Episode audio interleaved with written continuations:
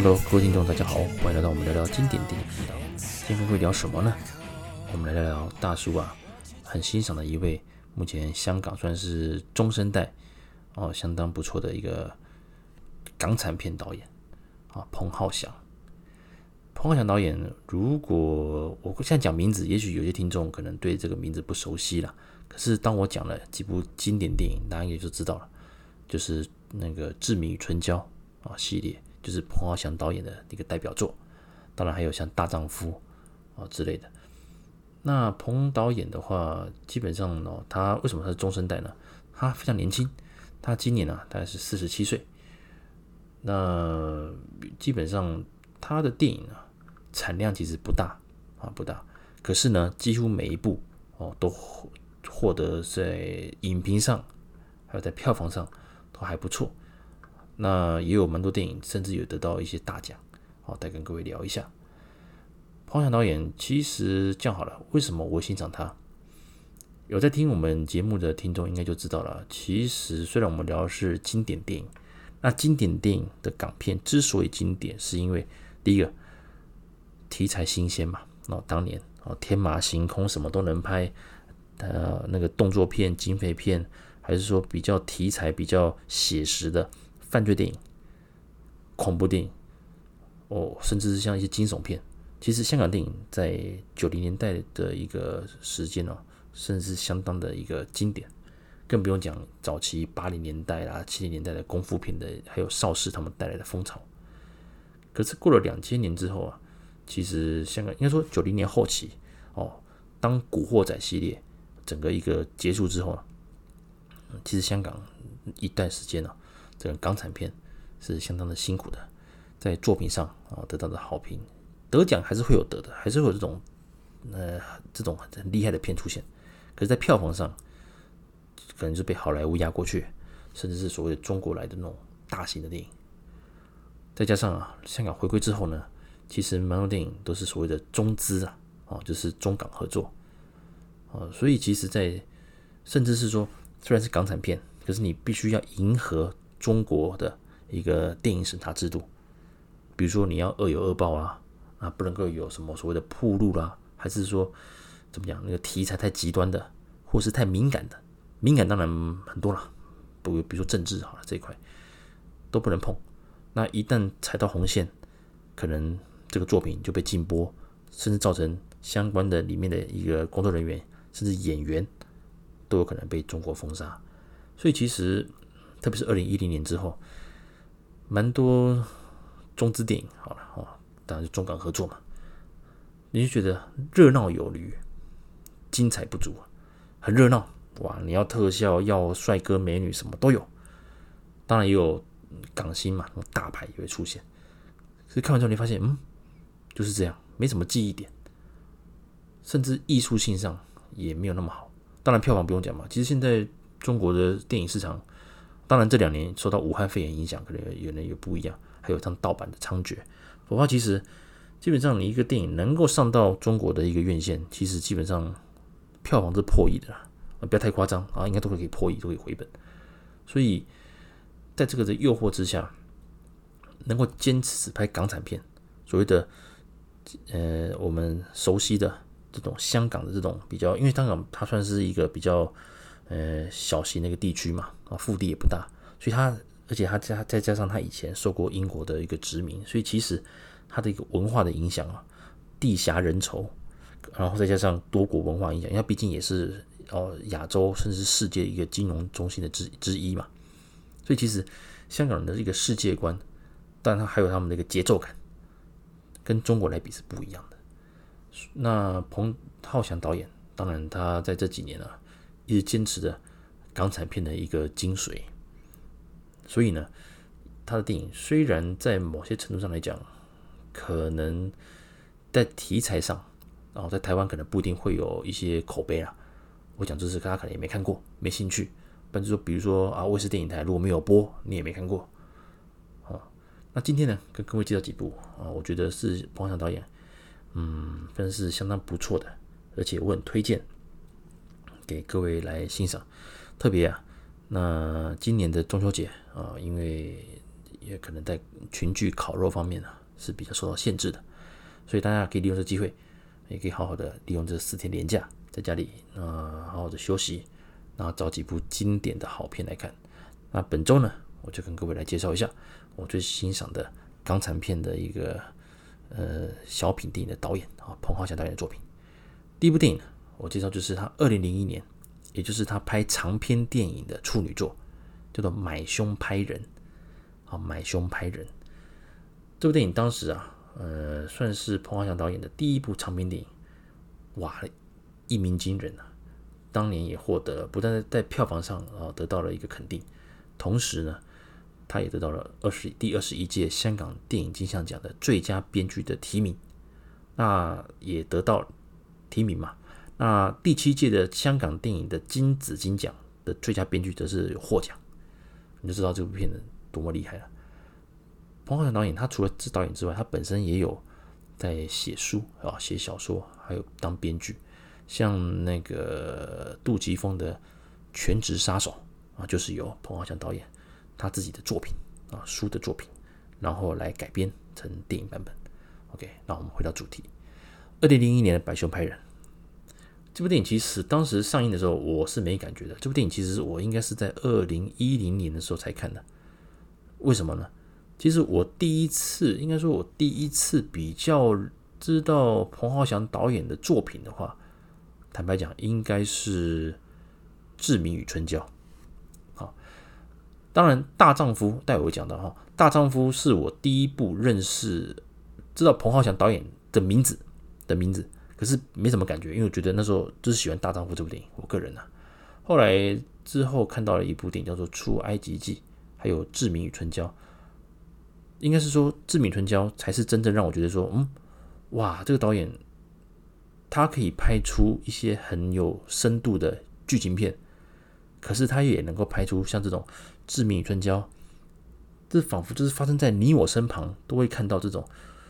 呃，这种很都会男女的爱情的电影，所以我就想知道说，哇，那他的第一部处女作。第一部长篇电影是什么感觉呢？在二零一零年的时候，我去查，哦，原来就是二零零一年的《买凶拍人》。这部电影厉害了。当时啊，二零零一年，其实当时不要说香港了，呃，应该说亚洲呃这个金融风暴啊也发生了，所以其实二零两千年前后啊，香港的经济其实也是不太好的，应该说世界了，就不景气。那哪一种人会受到影响？社会大众，你我他，哦，我们各行各业都受到影响。当然，金融业嘛，还有一些房地产都受到影响。其中啊，有葛民辉主演的这个杀手，一开始很潇洒，那出来之后是很潇洒的。他这是来点名，他就是个杀手。然后呢，他要去跟业主收钱，因为他刚处理完一个目标啊，要收尾款嘛。就对方跟他说没有钱了，拿不出钱了，因为投资失败。话锋一转呢、啊。这葛明辉自己啊，还说啊啊是啊是啊，这景气不好啊，他自己也是很多投资被套牢。从这边开始开场，你就知道这部电影其实有一种黑色幽默，可就带有一种讽刺讽刺现实的一个一个对比的一个一种一些桥段，就让你会心一笑。那后来啊，当然葛明辉怎么讲，没案子做了嘛。没有人要给他杀了嘛？呃，他就自动降价，甚至是翻名片去找老客人。哦，他说你要杀谁，我帮你处理，这样子。后来当然辗转了，他遇到的客人是希望是说，他能够把杀人的时候的片段拍下来。啊、这个业主提出这个要求，哇，怎么办？我又不会拍摄。最后啊，他们辗转，可能会遇到了一个失忆的一个电影人，他的偶像啊，就是要成为一个大导演。啊，马丁斯科西斯之类啊，然后那种科波拉等级那种，就是由张大民所饰演的那个一个呃不得志的一个呃电影人好了，说电影人啊，因为他也还没拍出什么东西，就是这样误打误撞的情况之下，葛民辉跟张大民这两个角色就合作，哎，有葛民辉杀人，再由张大民把这个这些画面啊哦拍成一个呃录影带。那张大民毕竟是电影人啊。那因为葛民辉是真杀，杀到后面了，有些有些角度啊，哦，有些状况不对啊。他说：“咔，重来。”哇，葛民辉莫名其妙，哎，我是杀人呢，杀人怎么重来？可是张大民有他的坚持嘛，所以这边就又一回到一个，就是说，嗯、在专业上面，往往有时候我们认为说，哎呀，这个片段就这样拍嘛，哎呀，什么什么的。就像有时候我们看 YouTube 的节目嘛，当然这几年 YouTube YouTube 平台的一个影片很多，这也是一个这种自媒体啦。有时候我们看看一些影片，当然拍的粗糙的我就不讲了，其实蛮多剪接的画面呢，其实不管是片子长短呢。他都是付出了幕后啊，包括可能 YouTuber 本人，或者是他有委托外面的工作室帮忙做剪接，这是需要花上时间的。那张大明他表示就是说，即使我今天是拍那种不入流的东西，不入流的哦，他还是很坚持他的一些理想，包括分镜、运镜啊，一些角度还是很坚持，还有光线什么的。所以从那边看到就是说，电影那个坚持就是说。在这个景气不好的情况之下，在这个黑暗的时代，哦，电影工业黑黑暗时代，香港电影的的的黑暗时代，他还是坚持己见，哦，要拍出好作品，这样子。那这部电影当然最后啊，结局是蛮好玩的。那我就不破梗啊，请各位有机会把这部《买凶拍人》找回来看。那聊聊葛民辉啊，葛民辉其实在当年呢、啊，在两千年，就是说应该是这样讲。在周星驰整个大红的时候，曾经有蛮多人被点名，能够成为周星驰的接班人。当然，像张家辉嘛，那时候以化骨龙的这个形象出现。后来他们在喜剧之，哎，在那个《千王之王》也有搭配过，不，只不过这火花还是比较没办法激发出来。那后来张家辉当然有其他的一个，在二零零四年的时候拍的那个大事件啊，所以整个。零赛零五年，我不好意思，忽然想不起来，他在杜琪峰就是等于发掘他哦，张家辉另一方面的一个演技的一个激发，所以从此张家辉就蜕变成我们现在所看到的影帝级的张家辉啊。当然，化骨龙的一之前的一个喜剧形象哦，当然也深植人心呐。OK，另外一位呢就是葛民辉，葛民辉其实在嗯整个的一个表现上啊，我个人给他的定义在于，他比较像是那种冷面笑匠。他如果想走所谓的周星驰这种无厘头的话，应该说这样好了，我们把葛明辉曾经跟周星驰合作的那个《整人状元》，《整人状元》把它拿出来聊。在那部电影里面，当然主角主要的气场还是在于哦那个周星驰这边，可是呢，葛明辉当然导演是给有给他机会的。但是在整个气场方面来讲的话，周星驰的魅力还当然还是强过许多。好，我我们就我不认为这部电影是可以看得出葛民辉足以成为周星驰接班人的。那我们讲第二部电影，就是那个《行云一条龙》。哇，这部电影就真的厉害了，这个整个球就几乎是做给了葛民辉了。虽然当时有周星驰，他偏向于男二或男三呢，因为那时候还有谁？陈晓东啊，陈晓东。里面当然还有大堆头的嘛，都是热闹电影嘛啊，然后那个还应该这几年重播率也算高了，行云一条龙还是不行。变成说葛明辉他在里面当然包括有一段我印象深刻，就是说他跟那个杨公如那一段啊，两个人他讲他很喜欢杨公如，可是当杨公如看到阿水，阿水就是那个万人迷嘛，就是那个周星驰进来的时候，哇，那个转变，整个就是一烟。一一见钟情嘛，当然后面有铺梗了，那我先不破。在这段的一个表演上，你会发现说，周星驰他浑身散发出的一种魅力就是不一样。所以其实葛明辉，我现在不讲外形了，外形当然葛明辉是比较粗犷，可是憨厚，可他也可以演粗犷。但某程度来讲，他比较偏向于冷面笑匠这种等级，所以需要什么强大的剧本才能够支撑他。蛮可惜的，葛明辉其实后来在两千年之后，其实作品也不多了，所以其实所谓的周星驰接班人，或者说下一个喜剧大师啊，葛民辉其实是比较蛮可惜的啦，因为没有一个好的剧本去支撑他。那买凶拍人，我认为是一个相当不错的剧本，他真的把葛民辉的一个冷面笑匠的魅力，跟他一个一个一个怎么样，一整个特性有把它呃诠释出来，好，所以买凶拍人。我非常推。第二部电影就是《大丈夫》。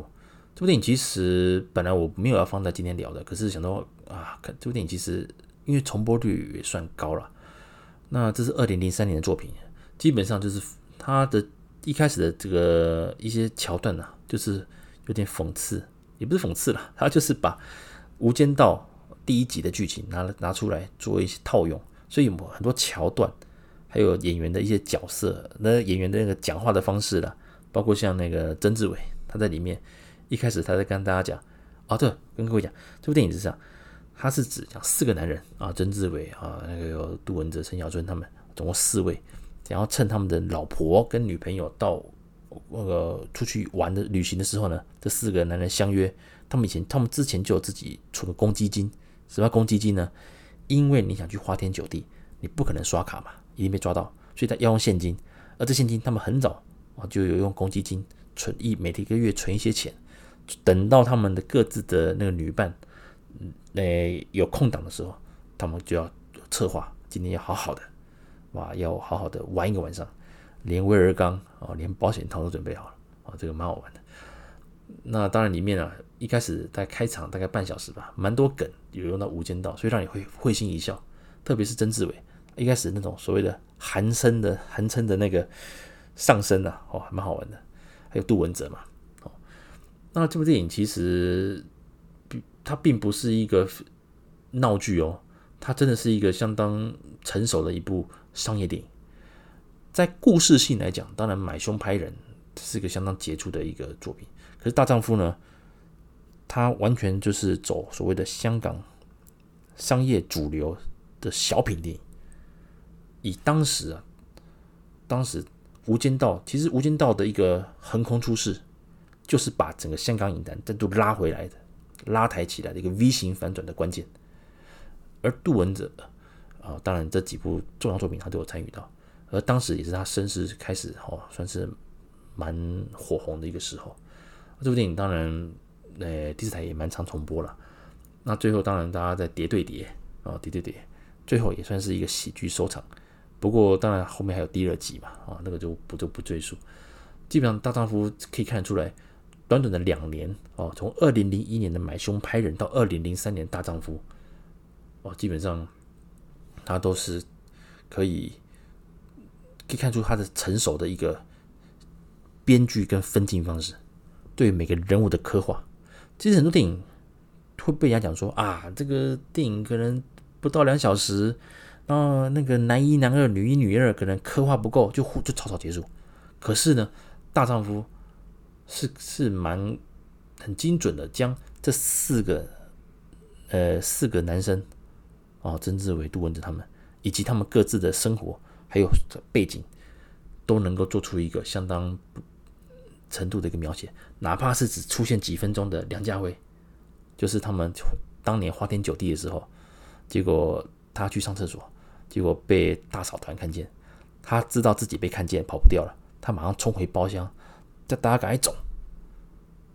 很悲壮啊！真的看到会流眼泪啊，很悲壮啊！叫大家没关系，反正在酒店就是被抓到，就是我我顶，你们赶紧跑，这样子。所以啊，在这个短短的几分钟啊，人家辉的也很关键啊。这个这种怎么讲，画龙点睛的角色，待会我会提到，就是在低俗喜剧也会提到。那大丈夫是我觉得相当不错的一个作品。那不过当时啊，我看我在看到这部电影的时候，其实我对我对是完全就是为了杜汶泽，啊，我就是为了杜汶泽，因为那时候我无间道非常火红，而那时候我刚退伍嘛，所以其实那个啊，跟着我还没退伍，零三年还没退伍，好，那我是退伍之后，那时候是当兵时候看的啊，印象深刻。可是导演是谁，其实没有太多的印象。OK，好，那回到了我们来继续往下。这部电影就比较奇妙了，是属于又很像买凶拍人的类型的所谓的黑色喜剧，而且你先稍微想一下，而且反转再反转，叫做《出埃及记》。《出埃及记》的话，台湾的重播率我印象中就不高了。那这部电影其实相当不错，我非常的推。里面啊，光看到那个有温碧霞啦、刘心悠啦、邵美琪、于安安这些，哇，都是实力派的。那男主角是任达华，还有谁？张家辉。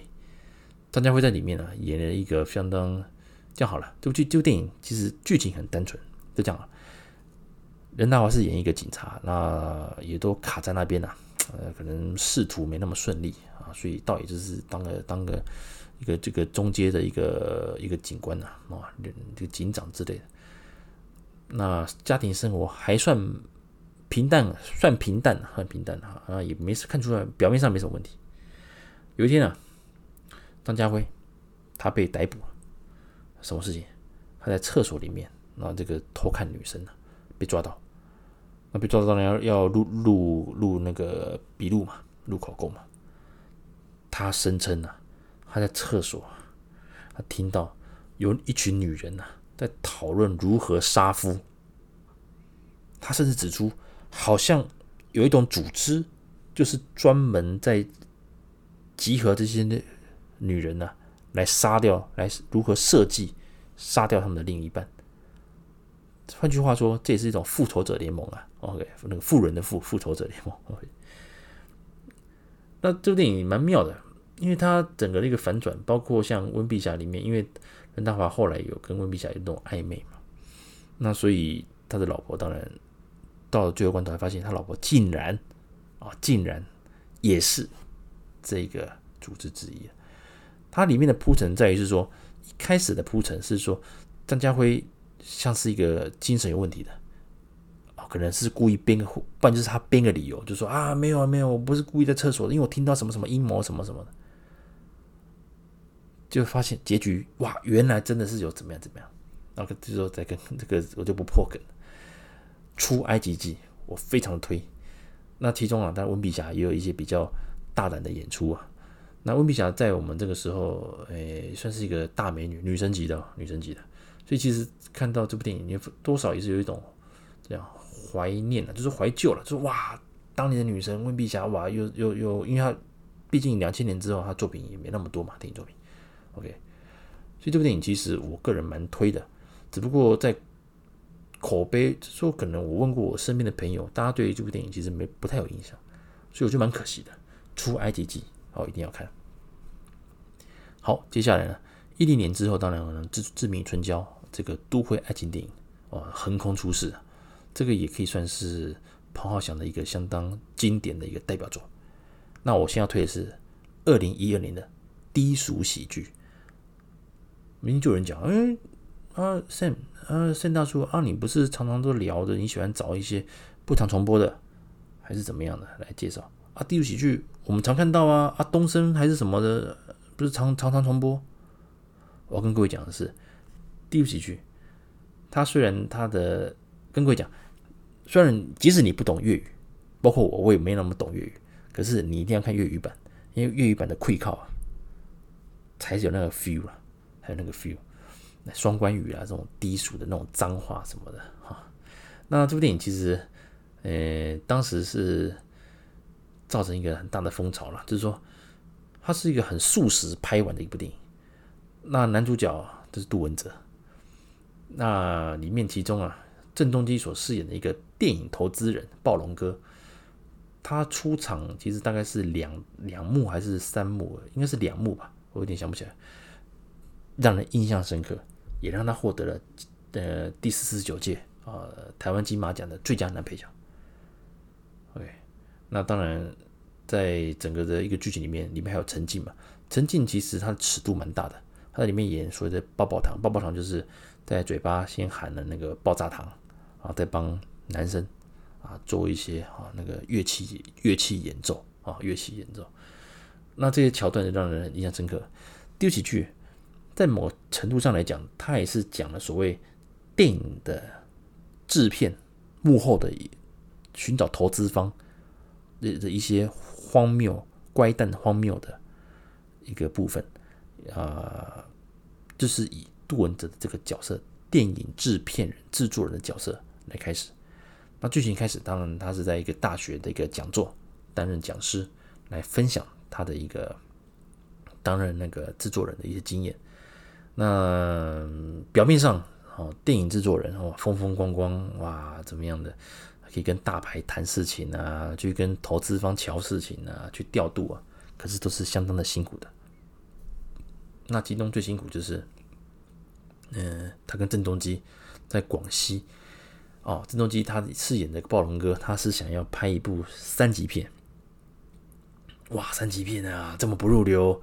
杜汶泽当然不想拍啊。可是雷雨扬言，他他是好他的好朋友嘛，跟他说，哎，一定要拍，不行，这个生意难做啊，哦，难得有人要投资了，你就拍吧。咱们去谈，谈了之后，当然到了广西嘛，你也知道，当地人啊，暴龙哥很热情，请大家吃了什么，很多山产，结果不外乎就是兔子头啦，然后很多啦，然后很多奇怪的山产。看到大家就吓一跳，包括像那种牛欢喜嘛，哦，牛欢喜，牛欢喜就是那个呃牛的那个性器官，然后阴部那边把它切下来，然后炒成一跟酸菜炒成一道菜啊，牛欢喜。当然这边讲的就是说一些比较呃双关语的，还有一些比较好玩的一些桥段，甚至最后还逼着，然后逼着男主角啊去哎跟骡子跟驴子。啊，跟驴子啊进行那个连接啊，进行人与动物的连接。那当然，这部电影其实是属于比较呃幻想型的，就是说比较夸大。不过杜汶泽自己有讲过，他说这部电影其实也刚好提到他以前在还没有真的去当演员之前啊遇到的一些状况，很类似，很类似。所以其实杜汶泽他在演这部电影的时候是蛮投入的啊，而且一些台词什么的相当的低俗。哦，脏话蛮一直飙来飙去的，所以其实这部电影其实看起来很轻松，没有压力。可是看完之后会令人醒思，就是说，我们常常会讲，哎，这部电影好烂，好烂，我干嘛看这部电影什么的？其实想想，就像我们上一集有聊到王晶啊，就是说，你批评这部电影烂，可是再怎么样，你开工，大家才有钱赚啊，对不对？你要开工啊，所以其实。有时候，往往制片人他虽然有他的一些想法，想要主导这个电影的一个作品这个方向，哦，监制嘛，可是往往会的被投资方所限制住，这就带到什么？带到中资，又回到我们刚我刚开场讲的，当你有中资在介入的时候，你的电影就会第一个政治正确，题材要正确，要能够过。中国的一个哦，那个那个审查，